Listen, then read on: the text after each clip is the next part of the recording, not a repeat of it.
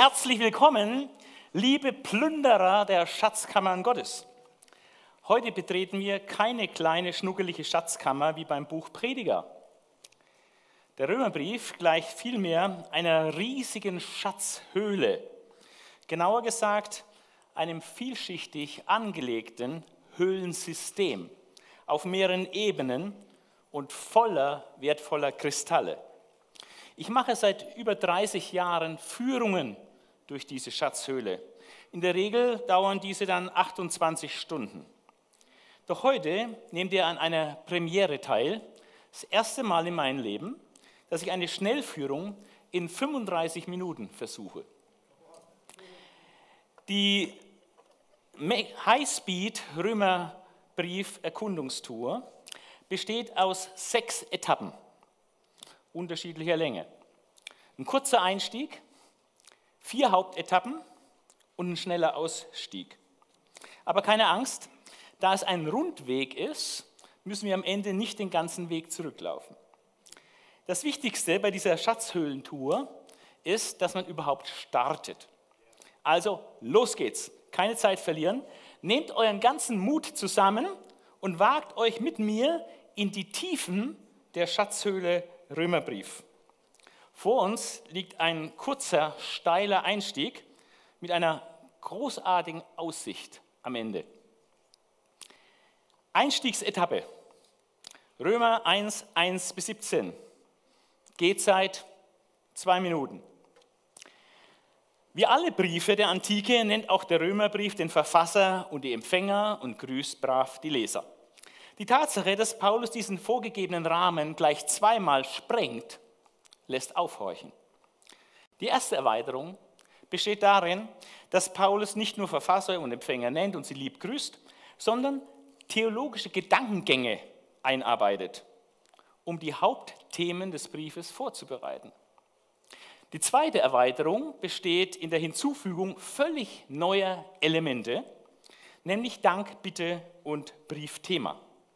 Zuerst dankt er für den Glauben der Römer.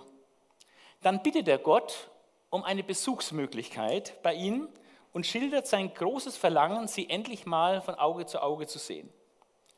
Und schließlich formuliert er das Thema des Römerbriefs, die gute Nachricht von Jesus. Oder wie man aufgrund von Vertrauen vor Gott bestehen kann. Die genaue Formulierung dieses Briefthemas finden wir in Kapitel 1, Vers 16 und 17. Dort schreibt er, denn ich schäme mich der guten Nachricht von Christus nicht. Denn es ist Gottes Kraft zur Rettung für jeden, der vertraut. Zuerst für den Juden, aber auch für den Nichtjuden. Denn darin zeigt sich die Gerechtigkeit, die vor Gott gilt. Aus Vertrauen zu immer tieferem Vertrauen. Wie geschrieben steht, der Gerechte wird aus Vertrauen leben. Offenbar ist Paulus völlig zu Recht von der guten Nachricht von Jesus begeistert. Kein Wunder, denn diese Message zeigt vier absolute Qualitäten. Erstens, sie ist Gottes Power, griechisch Dynamis, also Kraft mit Sprengwirkung. Dann, sie dient zum Heil. Es geht also um nichts Geringeres als einen Anteil an der ewigen himmlischen Herrlichkeit. Und dann hat sie einen maximalen Geltungsbereich. Sie gilt buchstäblich allen, die vertrauen, egal ob Jude oder nicht Jude. Und last not least, die gute Nachricht zeigt, wie wir als verdorbene Menschen vor einem absolut unverdorbenen Gott durch kindliches Vertrauen bestehen können. Welch fantastische Aussicht. Ich glaube, ich habe den Wanderfreunden nicht zu viel versprochen. Das war sie schon, die kurze, aber knackige Einstiegsetappe. Gleich geht es weiter auf unserer Römerbrief-Erkundungstour mit der ersten Langetappe. Sie führt uns über drei Gerichtssäle zur innersten Schatzkammer und macht dann Halt bei zwei Personen vor Jesus, die durch ihr Gottvertrauen berühmt wurden. Also, erste Hauptetappe, Freispruch. Römer 1, Vers 18 bis 4, Vers 25. Gehzeit sieben Minuten. Heute Morgen habe ich noch sechs gesagt, jetzt sage ich sieben. Das ist realistischer. Auf dieser Etappe überqueren wir zunächst drei Gerichtssäle, in denen wir den heftigsten Anklagen ausgesetzt werden. Doch wenn wir daraus die richtigen Lehren ziehen, gelangen wir in die innerste Schatzkammer des Römerbriefs. Und zum Auslaufen erinnern wir uns dann an David und Abraham, deren Gottvertrauen absolut richtungsweisend ist. Im ersten Gerichtssaal, Kapitel 1, Vers 18 bis 32, knöpft sich Paulus die Völkerwelt vor. Ihre Hauptschuld ist, dass sie Gott nicht ehren, obwohl sie aufgrund der Schöpfung erkennen können, ja erkennen müssen, dass es ihn gibt und dass er in einer völlig anderen Liga spielt als wir Menschen. Und deshalb haben sie keine Entschuldigung und können sich nicht herausreden. Keine Entschuldigung für ihren Götzendienst, für ihr unverständiges Herz, ihre Zügellosigkeit und Sucht nach Befriedigung ihrer Begierden. Keine Entschuldigung für Homosexualität, ihre Lügen und unzähligen Laster, die Paulus in einer mega langen Liste aufzählt. Die Liste ist tatsächlich die längste Lasterkatalogliste des Neuen Testaments. Kleine Kurzprobe, Vers 29 folgende, was, da alle, was er alles sagt, was falsch ist. Ungerechtigkeit, Unzucht, Schlechtigkeit, Habsucht, Bosheit, Neid, Mordlust, Streit, Betrug, Tücke und so weiter und so weiter. Ich glaube, das für jeden was dabei. Ja? Man kann förmlich die johlende Zustimmung der jüdischen Zeitgenossen des Paulus mit Händen greifen, weil die fühlen sich ja den Völkern so überlegen moralisch. Ja? Richtig, Paulus, ha, jetzt hast du den heidnischen Völkern aber mal den Marsch geblasen. Schuldig, schuldig, alle Völker sind schuldig vor ihrem Schöpfer. Zu Recht ergießt sich sein Zorn vom Himmel her über alle Gottlosigkeit und Ungerechtigkeit der Menschen. So halt es durch den ersten Gerichtssaal. Im zweiten Gerichtssaal geht es viel ruhiger zu. Jetzt sind die Moralisten an der Reihe. Also jene wohlanständigen Bürgerinnen und Bürger, die aufgrund ihrer Bildung diesen primitiven Götzendienst verwerfen und aufgrund ihrer hohen ethischen Maßstäbe das gottlose Treiben der anderen verurteilen. Doch auch ihnen schreibt Paulus etwas ins Stammbuch. Solange du selbst das Gleiche tust, was du bei den anderen verurteilst, wirst du dem Gericht Gottes nicht entrinnen. Tja, und welcher noch so wohlanständige und moralisch Hochstehende kennt das nicht, dass ihn sein eigenes Gewissen überführt. Dass er mit all seinen hohen Maßstäben, dass er auch gegen seine eigenen inneren Überzeugungen handelt. Und somit lautet das Urteil, auch die besten Moralisten werden schuldig und können daher dem gerechten Gericht Gottes nicht entfliehen.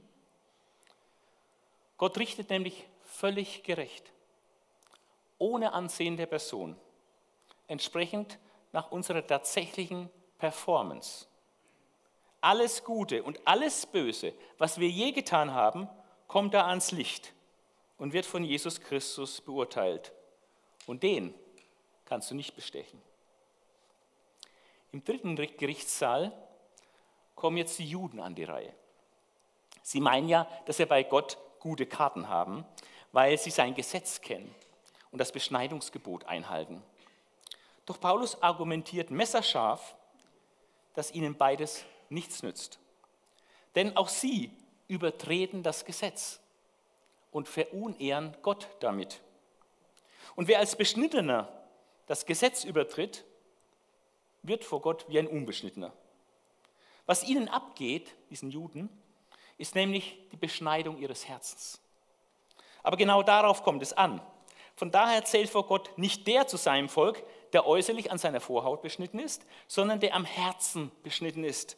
Das heißt, ein demütiges Herz hat, das nicht auf Äußerlichkeiten vertraut, sondern sein Vertrauen allein und ganz auf Gott setzt. Nach der schnellen Niederschlagung vier möglicher Einwände der Juden zieht Paulus dann das ernüchternde Fazit aus dem Prozessverlauf.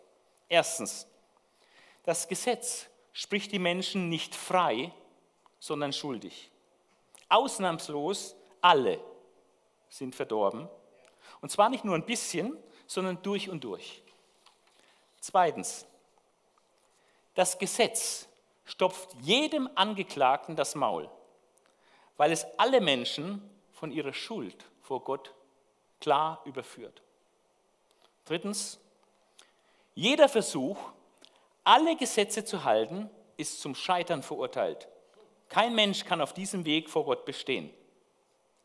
Viertens, das ist auch gar nicht das Ziel und der Zweck des Gesetzes. Das Gesetz Gottes zielt vielmehr darauf ab, uns unsere Schuld und damit auch unsere Verlorenheit vor Augen zu führen. Und erst wenn wir diese harte Diagnose, diese schlechte Nachricht akzeptieren, sind wir bereit für die gute Nachricht. Und diese liegt in der innersten Schatzkammer des Römerbriefs verborgen. Römerbrief Kapitel 3, Vers 21 bis 26. Die gute Nachricht lautet, nicht das Gesetz ist zuständig, uns vor Gott passend zu machen, sondern das Vertrauen. Vertrauen ist der Schlüssel, wenn, ist der Schlüssel, wie wir vor Gott trotz unserer Schuld frei gesprochen werden können. Genauer gesagt, das Vertrauen auf Jesus Christus und seinen Erlösungsweg am Kreuz. Denn alle ohne Ausnahme haben gesündigt und haben somit ihren Anteil an der himmlischen Herrlichkeit Gottes verspielt.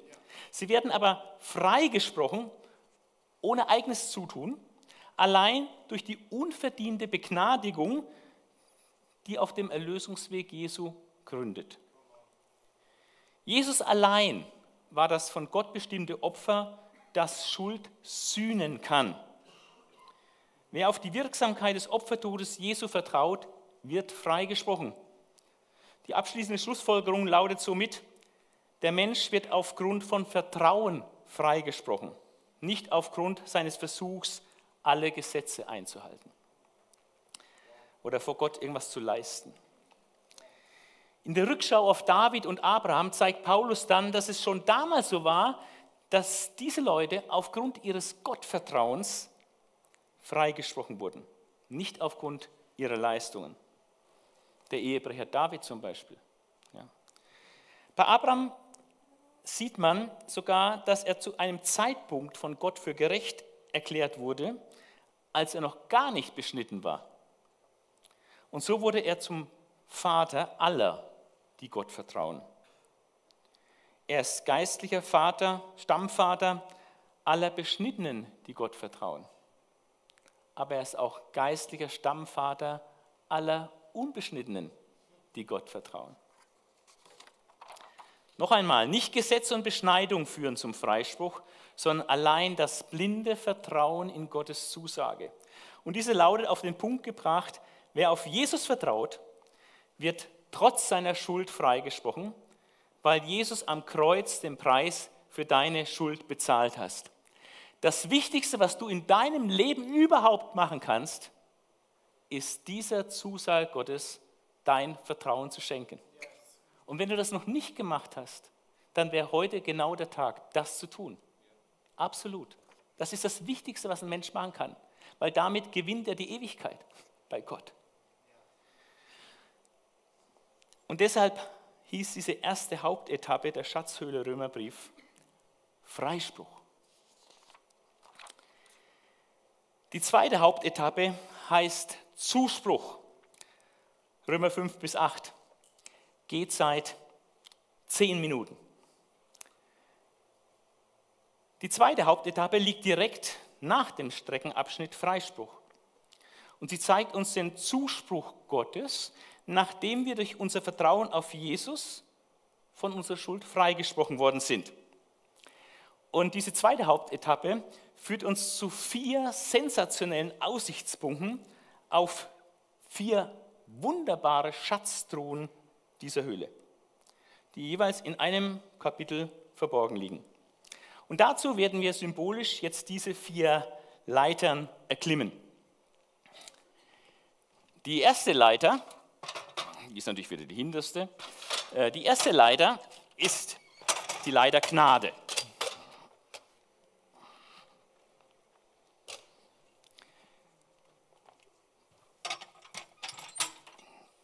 Die zweite Leiter ist die Leiter Sünde. Die dritte Leiter ist die Leiter Gesetz. Und die vierte Leiter und größte Leiter, ist auch das längste Kapitel, und der Höhepunkt dieses Streckenabschnitts ist die Leiter Heiliger Geist. So, jetzt brauche ich noch mein Paper.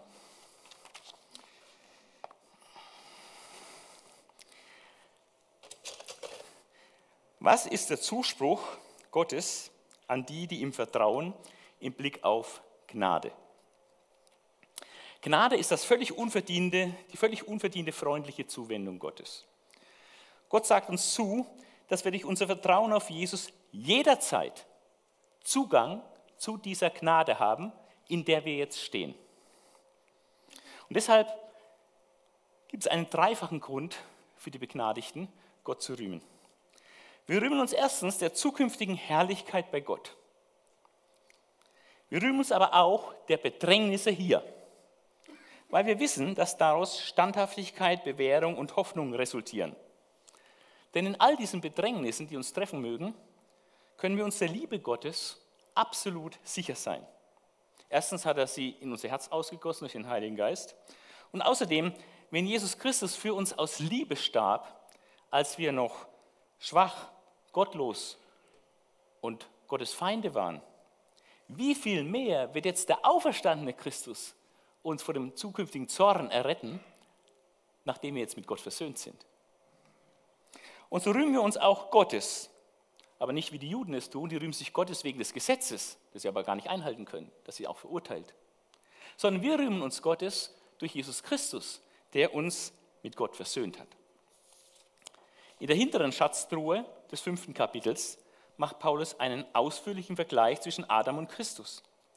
Und da wird deutlich, dass Christus die negativen Folgen des Sündenfalls durch Adam nicht nur ausgleicht, sondern dass seine Gnade der Sünde haushoch überlegen ist. Und dazu braucht Paulus ein ganz tolles Bild. Äh, genau genommen erfindet er da sogar ein griechisches Wort, was es vorher nicht gab, um das genau auszudrücken. Wenn die Sünde, die durch Adam in die Welt hineinkam, unser Leben überflutet wie ein Fluss, der über die Ufer tritt, also überfließend wird, wenn die Sünde überfließend wird, dann ist die Flutwelle der Gnade, die Jesus Christus bringt, wie ein Tsunami, der alles unter sich begräbt. Und da verwendet Paulus das griechische Wort hyperüberfließend, was es so gar nicht gibt. Also die Sünde ist überfließend, mega stark, und die Gnade ist hyperüberfließend. Wahnsinn. Ja. Und deswegen herrschen jetzt nicht mehr die Sünde und der Tod, sondern es triumphiert die Gnade und das ewige Leben durch Jesus Christus. Ich erklimme die zweite Leiter und schaue auf den Schatz der Zusage Gottes im Blick auf die Sünde. In dieser Schatzkammer erhalten wir den Zuspruch Gottes, dass wir der Sünde gestorben sind. Das soll uns aber nicht zu der falschen Schlussfolgerung verleiten, dass wir nicht mehr sündigen könnten. Auch sollen wir nicht meinen, dass wir dann absichtlich in der Sünde bleiben sollen, damit die Gnade möglichst groß werde in unserem Leben. Kapitel 6, Vers 1. Nein, vielmehr ist es so. Wir sind der Sünde gestorben. Kapitel 6, Vers 2, Vers 6, Vers 7. Und daher rechtskräftig von der Sünde freigesprochen. Vers 7, Vers 18, Vers 22. Als wir getauft wurden in den Tod Christi hinein, wurden wir eben in seinen Tod getauft, Vers 3 und Vers 5. Und so sind wir in der Taufe quasi mit Christus zusammen begraben worden. Römer 6, Vers 4. Dadurch sind wir jetzt untrennbar mit Christus verbunden. Und das hat zur Folge, dass wir auch eins gemacht sind mit Christus in seiner Auferstehung, Kapitel 6, Vers 5. Und deswegen mit ihm leben werden, Vers 8. Und dieser gewaltige Zuspruch hat natürlich Konsequenzen für unser Leben, wie Paulus in Versen 11 bis 13 schreibt. Zuerst eine neue innere Haltung. Haltet euch der Sünde für gestorben, für tot. Denkt dran, im Blick auf die Sünde seid ihr Tote. Haltet euch dafür. Ihr seid es, aber ihr sollt euch auch dafür halten. Eine neue Einstellung. Haltet euch der Sünde für tot. Aber auch neue Handlungen. Gebt euch selbst Gott hin. Das ist das Neue. Nicht der Sünde, sondern gebt euch selbst Gott hin. Und stellt eure Hände und Füße, euren Mund, eure Augen und Ohren, nicht der Sünde, sondern Gott als Mittel zur Verfügung, ja, was zu schaffen, um Gerechtigkeit zu schaffen. Statt Sklavendienst für die Sünde zu leisten, dessen Lohn der Tod ist, leistet ihr nun Dienst für Gott und bekommt als Gnadengeschenk dafür das ewige Leben. Ist doch eine tolle Sache, oder? Hier klimme die dritte Leiter und halte Ausschau nach dem Zuspruch Gottes im Blick auf das Gesetz. In dieser Ecke der Schatzhöhle erfahre ich den Zuspruch Gottes, dass ich auch dem Gesetz gegenüber gestorben bin. Kapitel 7, Vers 6. So wie der Tod eine Ehe beendet und den überlebenden Teil frei macht für eine neue Beziehung, so befreit uns unser Mitgestorbensein mit Christus auch vom Gesetz und schafft Raum für eine neue Beziehung, nämlich die Beziehung mit dem Heiligen Geist. Vers 1 bis 6. Das Gesetz ist nicht schlecht, das ist schon heilig, gerecht und gut. Aber das Problem ist meine Sündennatur, die mir von Geburt zeitlebens anhängt. Die schöne Frage ja, eines Täuflings, äh, Pastor, was, muss ich tun, dass ich äh, nie mehr sündige? Ich sage, oh, lasse ich acht Minuten drunter.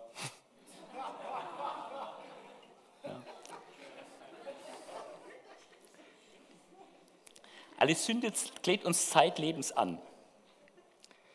Und äh, das hat zur Folge, jeder Christ erlebt eine ständige Schlacht in sich selbst. Seine Sündennatur treibt ihn an zu sündigen. Sein erneuerter Geist will das aber gar nicht.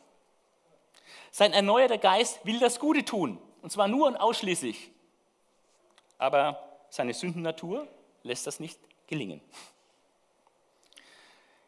Es ist so, als ob du gegen die Schwerkraft ankämpfst. Versuch das mal, ja? Aussichtsloses Unterfangen. Du hast keine Chance. Die Schwerkraft holt dich immer ein. Kannst du hüpfen, so viel du willst. Ja? Du hast keine Chance. Das Gesetz der Sünde und des Todes, das seit dem Sündenfall in jedem Menschen wirksam ist, ist stärker als dein Wille, das Gesetz Gottes zu tun. Du kannst es nicht mit deinem Willen bezwingen. Und wenn du das Gesetz Gottes in- und auswendig kennst, wird es dir auch nichts nützen. Das Gesetz der Sünde und des Todes, das in dir wohnt, ist stärker. Ich elender Mensch, wer wird mich erlösen von diesem Todesleib, von dieser Sündennatur? So schreit Paulus, richtig verzweifelt. Seine Antwort lautet, ich danke Gott durch Jesus Christus, unserem Herrn.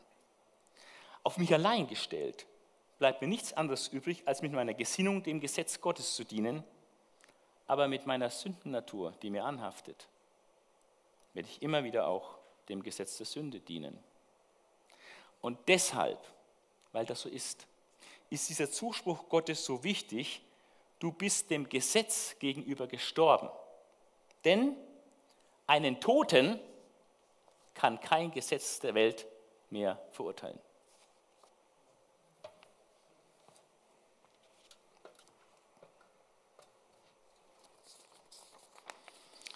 Nun kommen wir zum grünen Abschluss. Dieser zweiten Hauptetappe. Diese vierte Leiter. Ich halte Ausschau nach dem Zuspruch Gottes im Blick auf den Heiligen Geist. Und gleich im Eingang des Kapitels gibt es den ersten Paukenschlag. So gibt es nun keine Verdammnis mehr für die, die mit Jesus Christus verbunden sind. Denn das Gesetz des Geistes des Lebens in Christus Jesus hat dich frei gemacht von dem Gesetz der Sünde und des Todes.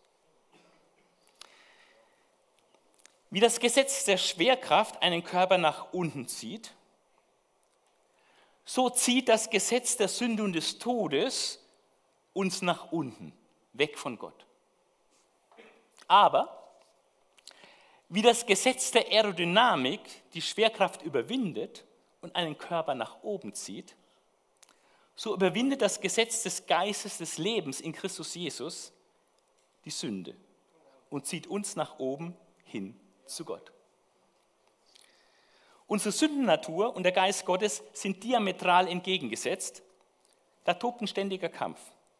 Klar ist aber auch, wer diesen Kampf gewinnt. Unsere Sündennatur hat keine Chance. Keine Chance gegen den Geist Gottes. Und dieser Geist Gottes wohnt in jedem Kind Gottes. Und wenn du diesen Geist nicht hast, dann gehörst du noch nicht zu Christus. Wenn du den Geist Christi hast und somit Christus in dir ist, dann muss dein Leib zwar immer noch sterben um der Sünde willen. Dein Geist aber ist Leben um der Gerechtigkeit willen. Und Gott, der schon Jesus von den Toten auferweckt hat, wird auch deinen sterblichen Leib lebendig machen durch seinen Geist, der in dir wohnt. Der Geist Gottes, den wir haben, ist somit die Garantie für unsere leibliche Auferstehung. Der Geist Gottes leitet auch alle Kinder Gottes und bezeugt ihnen ihre Gotteskindschaft. Und Kind Gottes zu sein heißt auch Gottes Erbe zu sein, Miterbe Christi zu sein. Und auf diesem Hintergrund ist Paulus zutiefst davon überzeugt, dass die Leiden der jetzigen Zeit zu vernachlässigen sind, angesichts der Herrlichkeit, die an uns noch offenbar werden soll. Es ist vielmehr so, die ganze Schöpfung, die ganze Schöpfung wartet nur darauf, dass die Kinder Gottes endlich offenbar gemacht werden im Zusammenhang mit der Wiederkunft Jesu. Denn wenn die Kinder Gottes dann in ihrer ganzen Herrlichkeit dargestellt werden, wird auch die gesamte Schöpfung von diesem Fluch der Vergänglichkeit befreit werden. Und auch wir selbst werden dann endlich von diesem Todesleib befreit sein, wenn unsere Sohnesstellung zur Erlösung unseres Leibes geführt haben wird. Der Sieg des Christen über die Sünde ist dreifach zu sehen. Erstens, durch den Geist Gottes äh, habe ich die Chance, in der konkreten Versuchung nicht zu sündigen. Ja? Toll. Toll, wenn wir das erleben oder immer mehr erleben. Ja. Aber wir werden nicht nur das erleben. Der zweite Sieg über die Sünde ist, wenn wir gesündigt haben, dass wir dann möglichst schnell wieder aufstehen, ans Kreuz gehen zu Jesus und um Vergebung bitten. Dann ist wieder gut. Das ist Sieg über Sünde durch Vergebung. Und der dritte und endgültige finale Sieg über die Sünde ist dieser neue Leib nach der Auferstehung. Dann werden wir nicht mehr in der Lage sein zu sündigen. Und je älter man wird, desto mehr sehnt man sich genau danach. Diese und viele andere Zusprüche Gottes finden sich in der Schatztruhe von Kapitel 8. Aber unser Zeitplan lässt es nicht zu, hier länger zu verweilen. Und wie bei jeder anstrengenden Wandertour brauchen wir jetzt mal eine kurze Pause, äh, um ein bisschen zur Ruhe zu kommen, nachzudenken, ein bisschen sacken zu lassen. Über diese Schätze des Römerbriefs, gerade dieser, dieser Streckenabschnitt Zuspruch, hat es unglaublich in sich für die Gläubigen. Ja. Aber wir haben jetzt immer noch zwei Hauptetappen und den Ausstieg vor uns. Ähm, doch diesen hinteren Teil der Schatzhöhle, Römerbrief, müssen wir jetzt richtig im Eilmarsch in, mit sieben Meilenstiefeln durchqueren. Und so komme ich jetzt zur dritten Hauptetappe, Ausspruch. Römer 9 bis 11. Geht seit drei Minuten. Die Vorrechte der Juden. Paulus nimmt einige Verse, um die verschiedenen tollen Rechte und Vorrechte der Juden aufzuzählen. Super Liste, 1 Vers 6. Und dann ist ein Thema die souveräne Wahl Gottes. Gott ist völlig souverän. Er ist der Schöpfer, er ist der Töpfer, wie er tun. Er kann tun, was er will, was seinem Wesen entspricht. Und das Wesen ist gut. Also, aber er, er wählt souverän. Er hat Isaak erwählt, nicht Ismael. Dann hat er Jakob erwählt, nicht Esau. Dann hat er Mose seine Gnade gezeigt. Aber Pharao hat er verstockt, um seine, um seine, äh, seine Macht zu demonstrieren. Gott schafft Gefäße zur Ehre und zur Unehre, beziehungsweise Gefäße zu Zorn und Gefäße zur Herrlichkeit. Gott hat einen Plan mit Israel und den Völkern. Und der Schlüssel in all diesem Geschehen ist Vertrauen. Vertrauen wiederum auf Christus. Ich lese da die Verse 32 bis 33 in Kapitel 9. Äh, das ist immer das große Thema in der ganzen Geschichte. Kapitel 9, Vers 32. Da ist von, der, von dem Versagen, von dem Unglauben der Juden die Rede. Ähm, warum haben sie das Ziel nicht erreicht? Weil es nicht aus Vertrauen geschah, sondern aus Werken des Gesetzes. Sie haben sich gestoßen an dem Stein des Anstoßes, messianische Prophetie aus Jesaja 8. Wie geschrieben steht, siehe, ich lege in Zion einen Stein des Anstoßes, einen Fels des Ärgernisses, Jesaja 8. Und jeder, der an ihn glaubt, das ist jetzt der Eckstein, der in Zion gelegt ist, Jesaja 28, wird nicht zustanden werden. Oder jeder, der ihm vertraut. Also die einen stoßen sich an Jesus, nehmen Anstoß und kommen zu Fall. Und die anderen vertrauen diesem Jesus und werden nicht zustanden. Es geht immer um Vertrauen. Bei Israel, auch bei der Völkerwelt. Nächster Abschnitt, Kapitel 10, geht es um Gerechtigkeit aus Glauben oder aus Gesetzeswerken, ist die Frage. Und die Antwort ist klar, aus Gesetzeswerken funktioniert es nicht, sondern aus Vertrauen. Dann die Wichtigkeit der Verkündigung wird betont. Wie sollen sie aber den anrufen, an den sie nicht geglaubt haben oder dem sie nicht vertrauen? Wie kann man Gott anrufen, wenn man, äh, wenn man ihm nicht vertraut?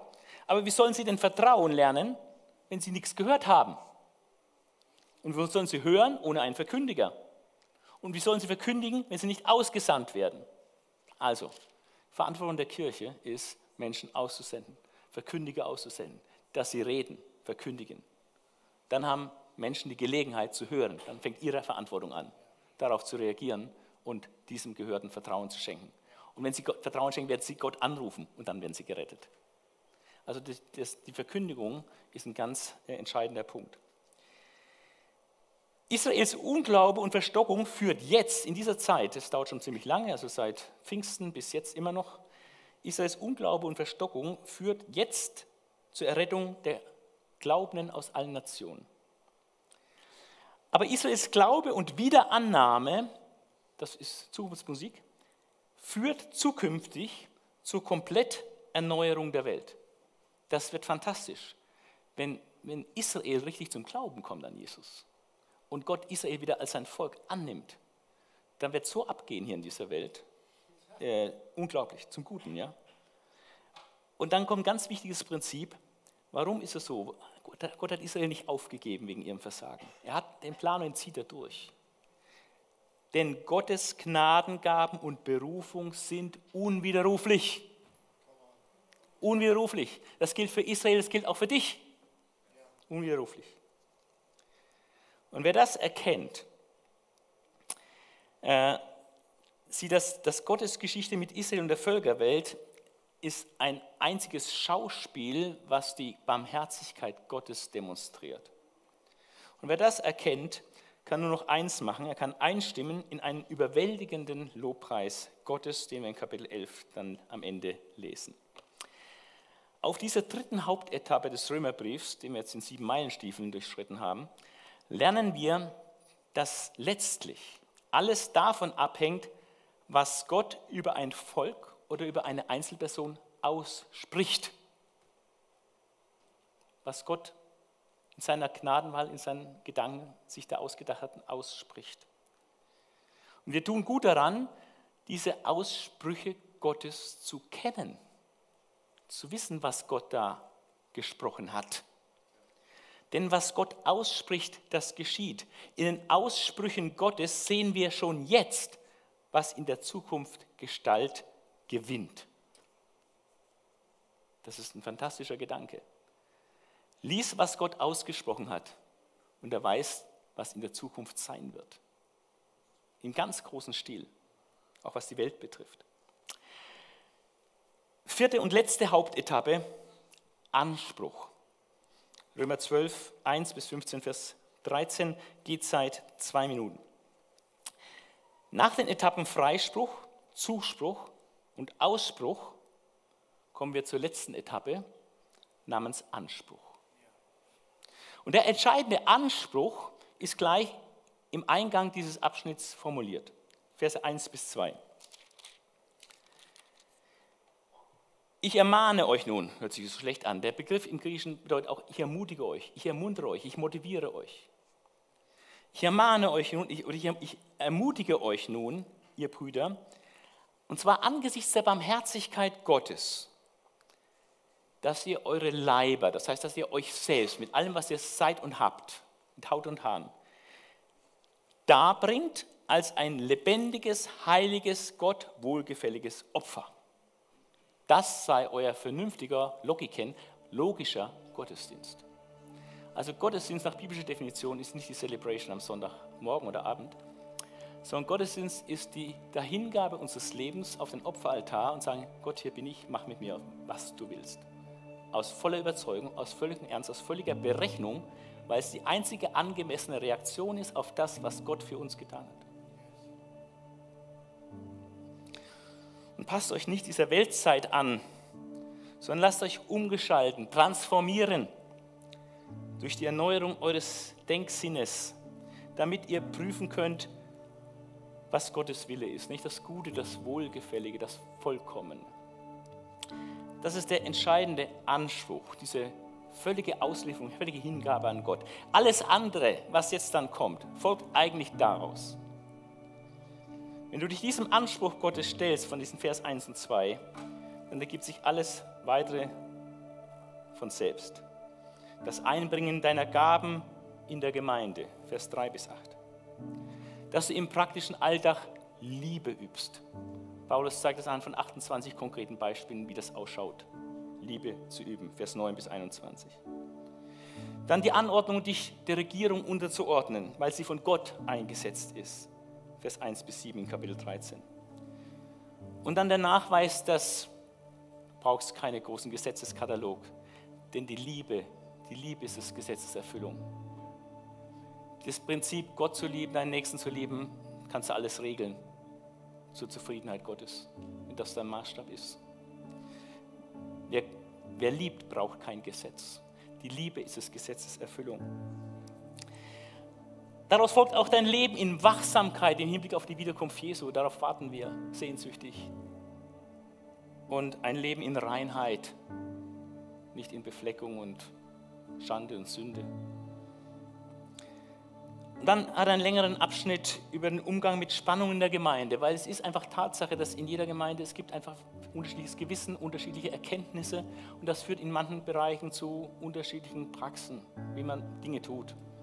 Das hat mit Musikstil zu tun, ob man Kopftuch trägt oder nicht und, und solche Sachen, tausend Sachen, Kleiderordnung, was weiß ich alles. Es gibt immer Dinge, jeder Generation neue, andere Fragen. Es gibt Spannungen, weil unterschiedliche Erkenntnis da ist, unterschiedlich sensibles Gewissen da ist. Und Paulus knüpft an dieser konkreten Gemeindesituation in Rom an und gibt ein lehrreiches Beispiel, wie Christen durch unterschiedliche Erkenntnisse zu unterschiedlichen Handlungen eben in der Praxis gelangen. Da geht es um bestimmte Sachen essen und nicht essen und Wein trinken oder bestimmte Tage, Festtage halten oder nicht halten und solche Sachen. Und diese Spannung muss um Christi willen einfach ausgehalten werden. Deshalb fordert Paulus auf gegenseitige Duldsamkeit in Gewissensfragen. Auch die Pflicht der Rücksichtnahme gegenüber dem Bruder oder der Schwester, die ein etwas sensibles, engeres Gewissen hat. Und die Pflicht, dem Nächsten zum Guten zu gefallen nicht zu beschweren und einander vor allem bedingungslos anzunehmen. Und wir sollen immer an Gottes Barmherzigkeit denken und ihn dafür loben. Auf dieser Etappe wird ein hoher Anspruch an die Christen gestellt. Aber wir dürfen nicht vergessen, dass diesem Anspruch ja drei andere Dinge vorausgingen. Der Freispruch, der Zuspruch und der Ausspruch des großen Planes Gottes. Wir sind jetzt fast am Ende unserer Römerbrief-Erkundungstour. Ähm, doch auch beim Ausstieg, beim kurzen Ausstieg lohnt es, die Augen offen zu halten, um auf dieser Kurzetappe noch einige kleine Schätze zu plündern. Ausstieg. Römer 15, Vers 14 bis 16, Vers 27. Geht seit einer Minute, wir sind gleich fertig. Zuerst vermittelt Paulus seine Dienstphilosophie als Heidenapostel. Er versteht sich als Diener, Sklave wörtlich, als Sklave, Diener Jesu Christi für die Völkerwelt. Priorität bei seiner Verkündigung haben die Gebiete, wo man Christus noch nicht kennt. Und das sollte auch bei ICF so sein. Priorität haben die Menschen und die Gebiete, wo man Christus noch nicht kennt. Und deshalb will Paulus auch nach Spanien reisen und bittet die Kirche in Rom dabei, ihn zu unterstützen. Und dann hat er eine ewig lange Grußliste und da wird deutlich, dass er unheimlich viele Leute kennt, die manche Leute in der Gemeinde in Rom auch kennen. Und nebenbei erfahren wir einige interessante Details über Mitarbeiter im Reich Gottes. Dann kommt eine kurze Warnung vor falschen Lehrern und Verführern, die es offensichtlich damals auch schon gab, ist kein neues Problem, samt einer kurzen Ermutigung. Dann folgen noch einige kleinere Grüße von seinen Mitarbeitern und den Ausgang der Schatzhöhle bzw. des Römerbriefs bildet dann ein, ein richtig kerniger Lobpreis Gottes, in dem er manche Gedanken aufgreift, die wir bereits vom Eingang der Schatzhöhle des Römerbriefes her kennen, sodass sich der Kreis wieder an den Anfang irgendwie schließt. Das war die Schnellführung durch den Römerbrief in, naja, so 35 Minuten. Ich bedanke mich für Ihre Aufmerksamkeit und empfehle Ihnen die zwei- bis dreistündige Schatzhöhlentour per Privatlektüre oder die ausführliche 28-Stunden-Tour per Bibelunterricht. Luther empfahl jedem Christen, diesen Brief unbedingt auswendig zu lernen und täglich darin zu lesen und darüber nachzudenken. Ich muss sagen, selbst nach über 30 Jahren, wo ich als Bibellehrer durch den Römerbrief führe, habe ich noch längst nicht alle Schätze gesehen, geschweige denn wirklich geplündert. Die Kirchengeschichte und Erweckungsgeschichte lehrt uns, dass kein Brief in der ganzen Welt einen so großen und so positiven Einfluss auf Menschen ausgeübt hat wie der Römerbrief. Jede geistliche Erweckung war mehr oder weniger auch verbunden mit einer tieferen Erfassung des Inhalts des Römerbriefes. Also wenn du wirklich geistlich wachsen und vorankommen willst, dann führt am Römerbrief kein Weg vorbei. Oder besser, positiv ausgedrückt, wenn du den Römerbrief durchackerst und mehr und mehr daraus verstehst und das, was du verstehst, in deinem Leben umsetzt und anwendest, dann hast du mehr für dein Leben gelernt als ein Abiturient. Sozusagen ein bisschen das geistliche Abitur.